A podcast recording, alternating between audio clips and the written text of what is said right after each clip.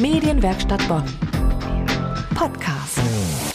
Erinnern Sie sich noch an die Zeit, als Bonn noch Bundeshauptstadt war? Damals konnte es einem hier jederzeit passieren, dass am Nachbartisch der Bundespräsident sein Bier trank. Im Bonner Regierungsviertel gab es seit Anfang der 50er Jahre einen Frisiersalon für die Abgeordneten. Udo Münch hat den Salon von seinem Vater übernommen. Meine Kollegin Daniela Erler wollte wissen, wem er schon alles die Haare geschnitten hat. Ja gut, das war natürlich im Laufe der ganzen Jahre sehr viele. Also ich sage jetzt mal, dass das fing bei von, von Adenauer an, dass Helmut Kohl, Hans-Dietrich Genscher, also ganz bekannte, die ganze Ministerriege, viele Journalisten, alles was hier im Regierungsviertel halt gewesen ist. Welcher Haarschnitt war denn damals bei den Politikern besonders beliebt? Jetzt nichts besonders Auffälliges, sondern halt, was halt zu denen passte. Gab es da irgendwelche Unterschiede zwischen den Parteien?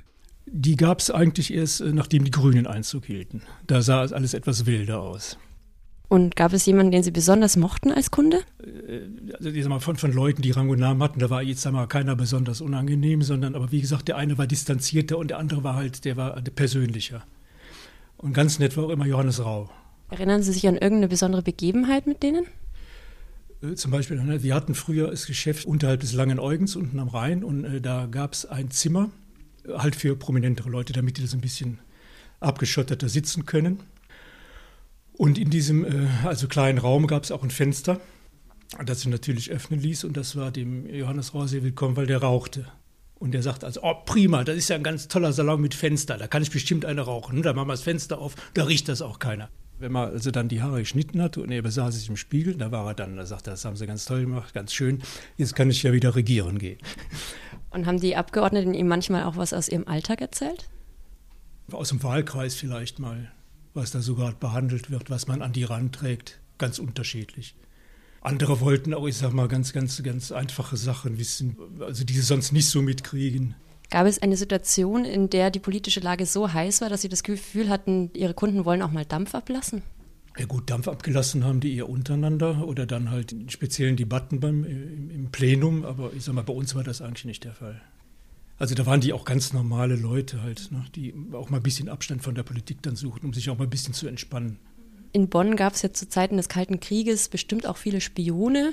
Ähm, hat der Geheimdienst auch mal versucht, Sie, da Sie ja so viel Zugang hatten zu Politikern, so einen nahen Zugang hatten zu Politikern, anzuwerben?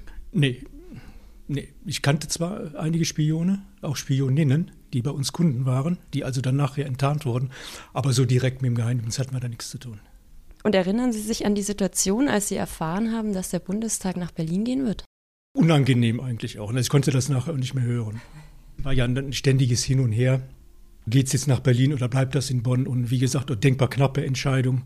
Aber irgendwie so rein gefühlsmäßig äh, tendierte das nach Berlin.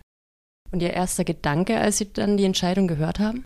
Ja gut, ich meine, das ist natürlich eine Situation gewesen, äh, das kannte ja kein Mensch. Es konnte ja keiner sich im ersten Moment vorstellen, wie wird das denn überhaupt? Ja, wenn nach diesen ganzen Jahrzehnten, wenn, wenn das politische Bonn nach Berlin über, wie, wie wird das? Das ist natürlich, man hatte da schon ein mulmiges Gefühl. Und hat Bonn sich für Sie viel verändert seitdem? Bonn hat sich natürlich verändert. Also ich sage mal, das bunte Treiben ist natürlich weg. Es ist halt mehr Bürostadt, aber es sind äh, drei DAX-Konzerne hier inzwischen. Also so gesehen, ich denke mal, steht Bonn ganz gut da. Vermissen Sie irgendwas aus Regierungstagen? Wissen Sie, ich habe das ja 20 Jahre gemacht und das war die 20 Jahre sprechen für sich und es ist halt was anderes und da äh, vermisse ich eigentlich auch nichts. Vielleicht haben Sie ja jetzt auch Lust bekommen, sich mal von Udo Münch die Haare schneiden zu lassen. Dabei kann er Ihnen bestimmt ein paar spannende Geschichten erzählen aus dem Frisiersalon im Regierungsviertel. Medienwerkstatt Bonn. Mehr Beiträge auf medienwerkstattbonn.de.